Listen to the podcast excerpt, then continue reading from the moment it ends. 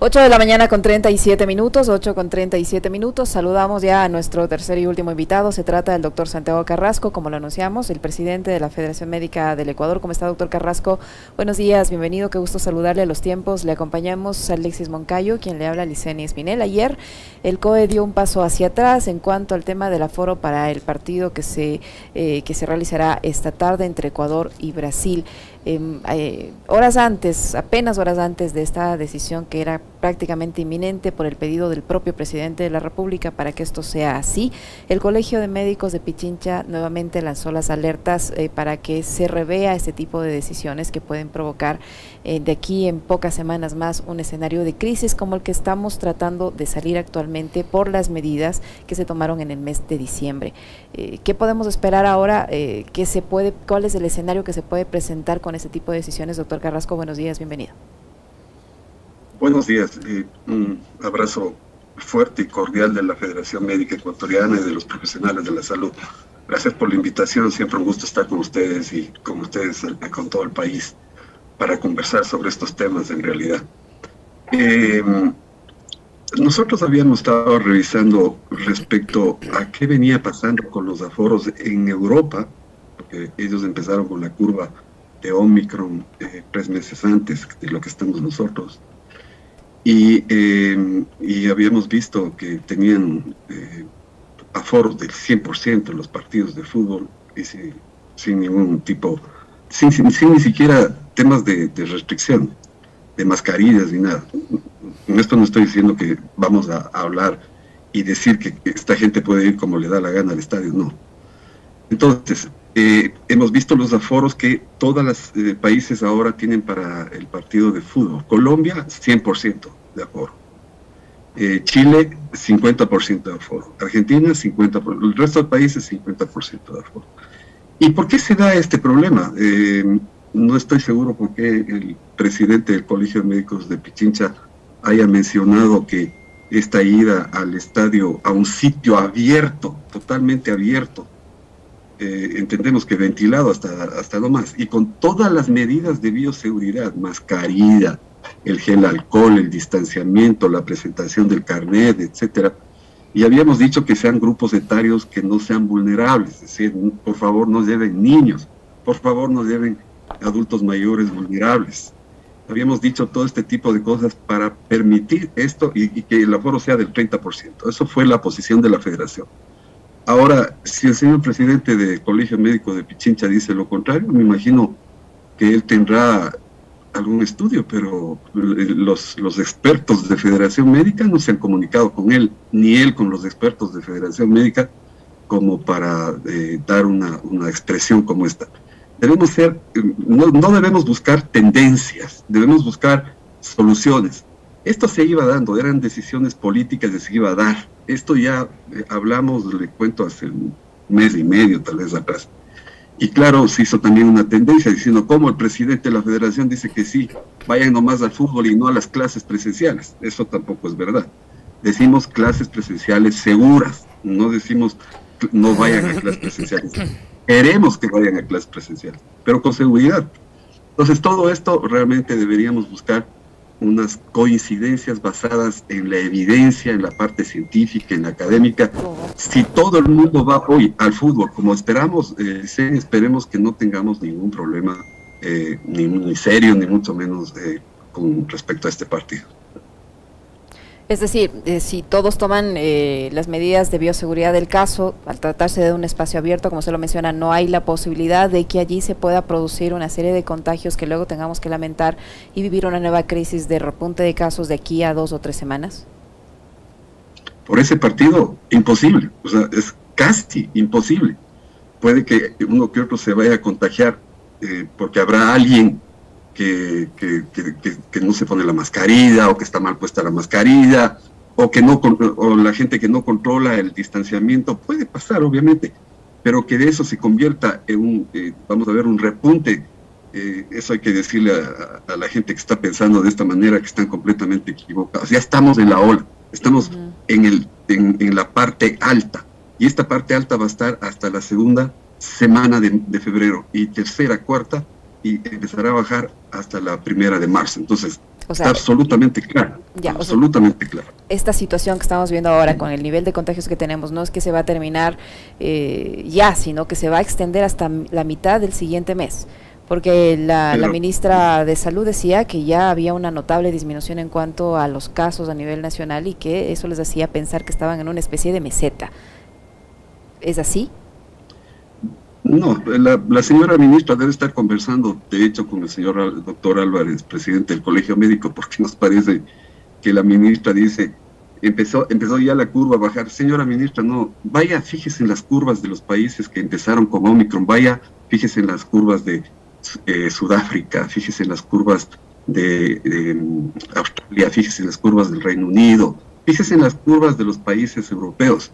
Entonces usted se va a dar cuenta que esta curva va a estar eh, como, no es que nos estamos, entenderá dicen, inventando, sino estamos viendo eh, lo que ha estado pasando eh, en, la parte esta de cómo se comporta la curva de ascenso del virus, porque es un virus supremamente contagioso, supera las barreras inmunológicas, tanto naturales como de vacunas, y entonces obviamente tenemos un tema de contagiosidad muy, muy, pero muy importante. Y entonces la señora ministra que diga, ya está bajando, Ay, señora ministra, no, no, no está bajando. hay, hay varios cuestionamientos respecto a, la, al mensaje que se ha dado eh, por parte de las autoridades, doctor Carrasco, en el sentido de que hace una semana teníamos una alerta roja, más de 190 eh, cantones en esa situación epidemiológica, y resulta que en una semana todo cambia y la gran mayoría pasa al, al semáforo amarillo en, cuanto al tema epidemiológico y aquí se baja la alerta a naranja, también una ciudad que estaba en alerta roja. Y, nos dicen, bueno, ya se abre el, tema del fútbol también. ¿No hay como cierta contradicción allí y eso puede generar en la ciudadanía también eh, nuevamente una falsa sensación de seguridad eh, cuando lo que necesitamos por la presencia mismo de la variante Omicron es que la gente sea mucho más cuidadosa? Absolutamente, contradicciones totales, siempre. Pensábamos que ya no nos iban a asombrar con las cosas que andan diciendo y con lo que han hecho a nivel de COE, con las supuestas cifras que tiene el Ministerio de Salud, que parece, obviamente han tomado decisiones políticas durante todo este tiempo. No han sido decisiones técnicas, en definitiva, jamás han tomado decisiones técnicas respecto a esto. Imagínense lo que es pasar de rojo a amarillo una semana cuando la curva estaba en ascenso y decir que está bajando cuando tenemos toda la evidencia en el país entero de la cantidad de pacientes que están llegando y los que hacemos atención médica primaria, los que estamos en el primer nivel de atención, los que estamos haciendo toda la parte ver a los pacientes, de estar ahí en, el campo de batalla, de estar eh, sufriendo con los pacientes y viendo toda la contagiosidad que hay. Eh, sí realmente nos indigna que haya una persona que pueda decir, no, saben que esto ya está bajando, pasamos a, amarillo, no pasa nada. Y, le tengo que decir, no, no, por, no porque ustedes me tengan lástima ni nada, pero ya fui eh, yo también parte de, la gente contagiada con esto. O sea, fue terrible y es terrible y hemos visto dobles contagios con gente que ya tiene vacunas y vamos a ver más contagios todavía. Les estamos diciendo a la gente, por favor, cuidado que pueden volverse a contagiar. Use la mascarilla, use el gel alcohol, use el distanciamiento, haga todo lo posible por cuidarse y cuidar a los suyos. Vamos a, arrimar el hombro, todos hagamos el trabajo, porque las autoridades, esta, lo que usted acaba de decir, esta, esta falsa eh, seguridad, este, esta, esta sensación de falsa seguridad que siempre nos han dado y que han cometido todos los errores y que nos han llevado a lo que estamos viviendo hoy en el país. ¿Cómo le va, doctor? Buenos días. Eh, un gusto saludarle y conversar con usted. Compartimos, evidentemente compartimos las mismas inquietudes y la misma preocupación. Eh, yo en el segmento del comentario citaba lo que habían sido incluso intervenciones de colegas suyos del Colegio de Médicos de Pichincha, emitiendo las alertas de los porcentajes de ocupación hospitalaria por COVID, del porcentaje de ocupación de las UCI, obviamente por COVID, y de eh, la multiplicación de casos de Omicron. Partamos de un hecho, doctor, que además los ciudadanos debemos ser conscientes y debemos recordar todos los días. Quienes han estado desde un primer momento, en primera línea, enfrentando la pandemia han sido ustedes los médicos desde ahí, o sea, el, el, reconocimiento ciudadano a las personas profesionales de la medicina que han estado poniendo el pecho a las balas por el tema del COVID. no han sido escuchados. Y las decisiones, yo les, le, escuchaba, las decisiones, y coincido totalmente, que debían haber sido técnicas y que debían haber sido tomadas, asesorados por profesionales como ustedes, han sido políticas. Desde un primer momento, desde que llegó la vacuna a este país, le vendieron como que eso era la gran salvación, como que ya vacunados íbamos a estar eh, libres de cualquier tipo de contagio y vemos que eso no es así.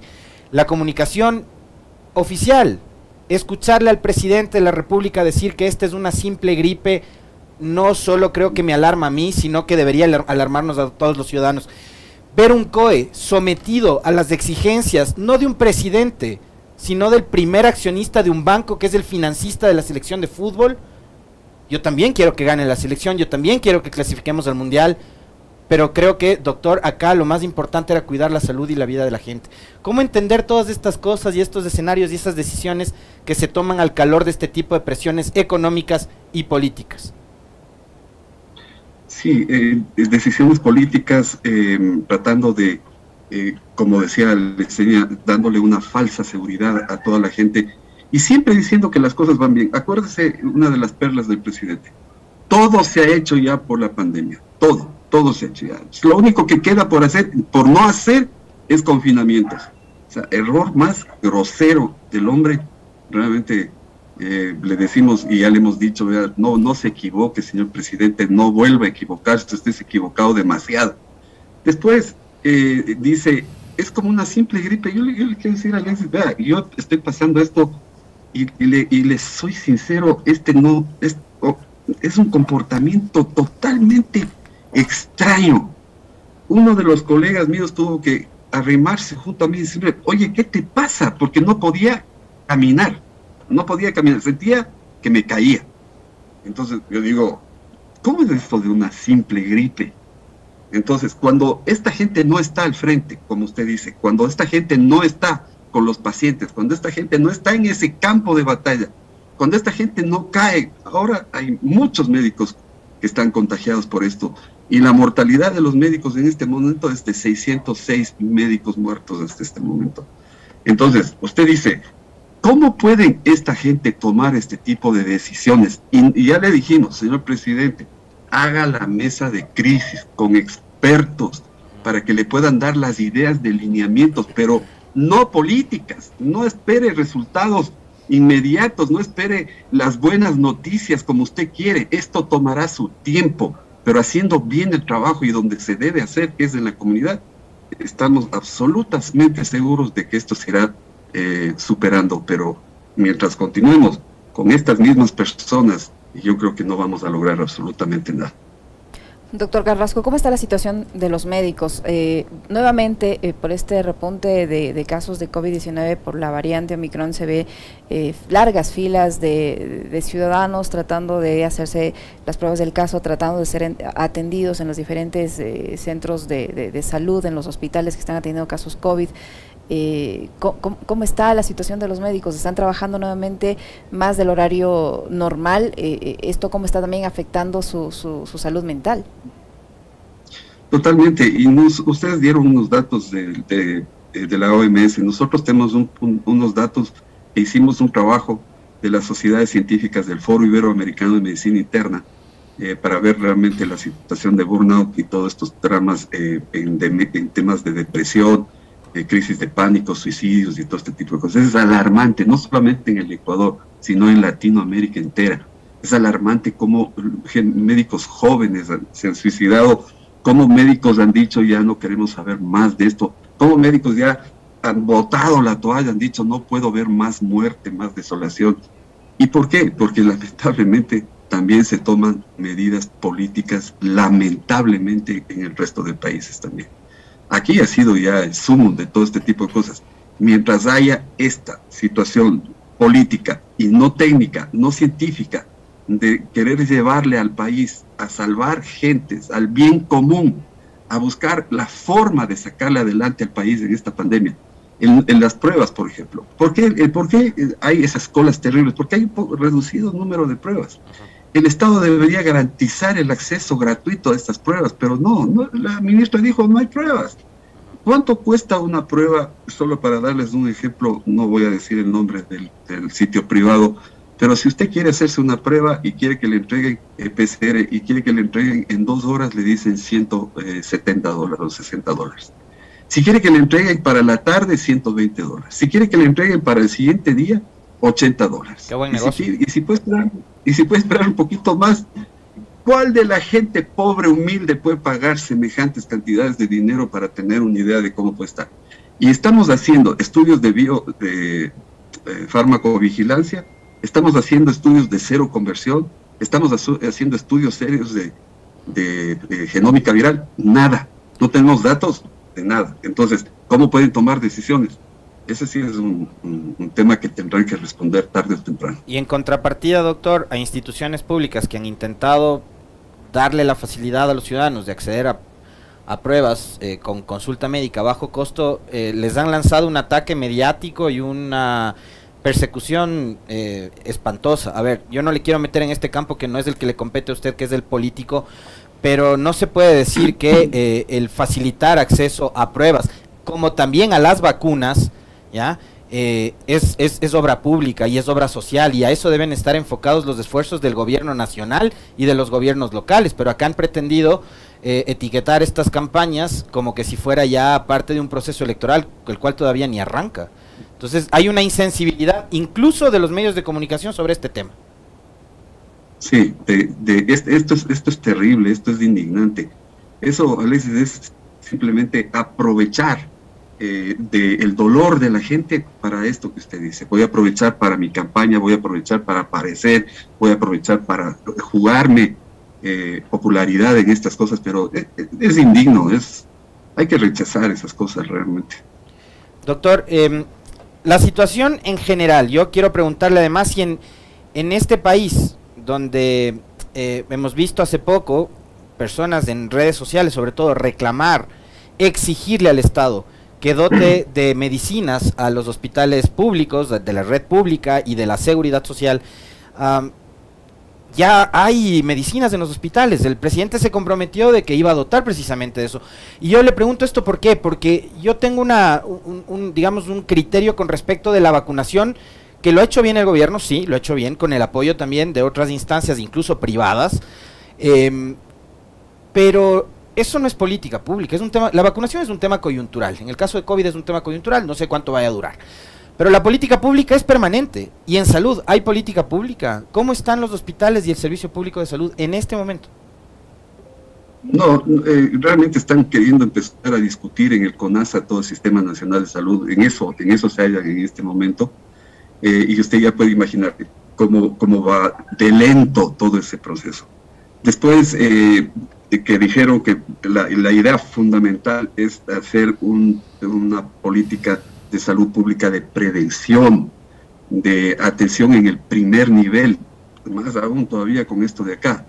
Y entonces ninguna de esas cosas se ha ido logrando. Y en el tema de medicamentos, nos hemos reunido, usted no tiene idea con cuánta gente y eh, han dicho ya vamos a comprar medicamentos y compran, por ejemplo, por decirle algo, de 257 ítems de medicamentos, logran comprar 125. Y en esos 125 ni siquiera están los medicamentos para estas pacientes con enfermedades catastróficas, huérfanas y raras, por las cuales hemos estado sufriendo con ellos, viéndoles morir y todo, pero además viendo eh, realmente un desastre en la condición de su salud y, realmente nos duele porque, claro, regresan a ver y dicen, no podemos hacer nada. Y, y resignados, les digo, con, con, mucho dolor, resignados a morir. Es una cosa realmente muy mala. Ahora, doctor Carrasco, se anuncia eh, para las próximas semanas el inicio de una nueva fase de vacunación, esta vez para los niños de 3 a 5 años, y se analiza también la posibilidad, de 3 y 4 años, perdón, y se analiza la posibilidad también de empezar la vacunación, dependiendo que digan eh, los organismos internacionales encargados del tema, eh, de menores de 3 años. Esto, en que, esto sin duda también va, a contribuir a, a, evitar que el COVID-19 se propague en este grupo poblacional. ¿Cómo mira usted este proceso? Sí, lo que estamos viendo es que en estos grupos etarios no es como decía que no pueden ir a terapia intensiva. Hay varios pacientes, niños, infantes, recién nacidos y niños en esos grupos etarios que están en terapia intensiva. Entonces, eh, lo único que hemos dicho es las vacunas, obviamente, como, como dijo la ley, todos hemos estado involucrados en esto de las vacunas. Los gremios médicos hemos estado, pero de cabeza en el tema de las vacunas, eh, eh, tratando de vacunar y yendo hacia los sitios más conflictivos en, ciudades como Guayaquil, como Quito, como Cuenca, etcétera. Hemos estado ahí y hemos estado arrimando el hombro para sacar adelante al país. Pero el, tema de, que, de lo que siempre hemos reclamado es que tengamos la absoluta seguridad para estos grupos vulnerables, estos niños, que muestren realmente que las vacunas son seguras en estos grupos de etarios. Eso es todo lo que les hemos dicho, no les hemos dicho no vacunen, pero por favor, o sea, muestren seguridad, muestren los estudios donde está seguridad. Pero ustedes piensan que hemos logrado algo así, pero para nada. No hay transparencia en definitiva. Muy bien, muchísimas gracias, doctor Carrasco, siempre eh, por su tiempo, por su apertura y la información que nos proporciona en nuestros diálogos el doctor Santiago Carrasco, presidente de la Federación Médica del Ecuador, que ha estado con nosotros. Gracias, doctor Carrasco. Muy amable. gracias a ustedes y hasta luego. Hasta luego, muy amable.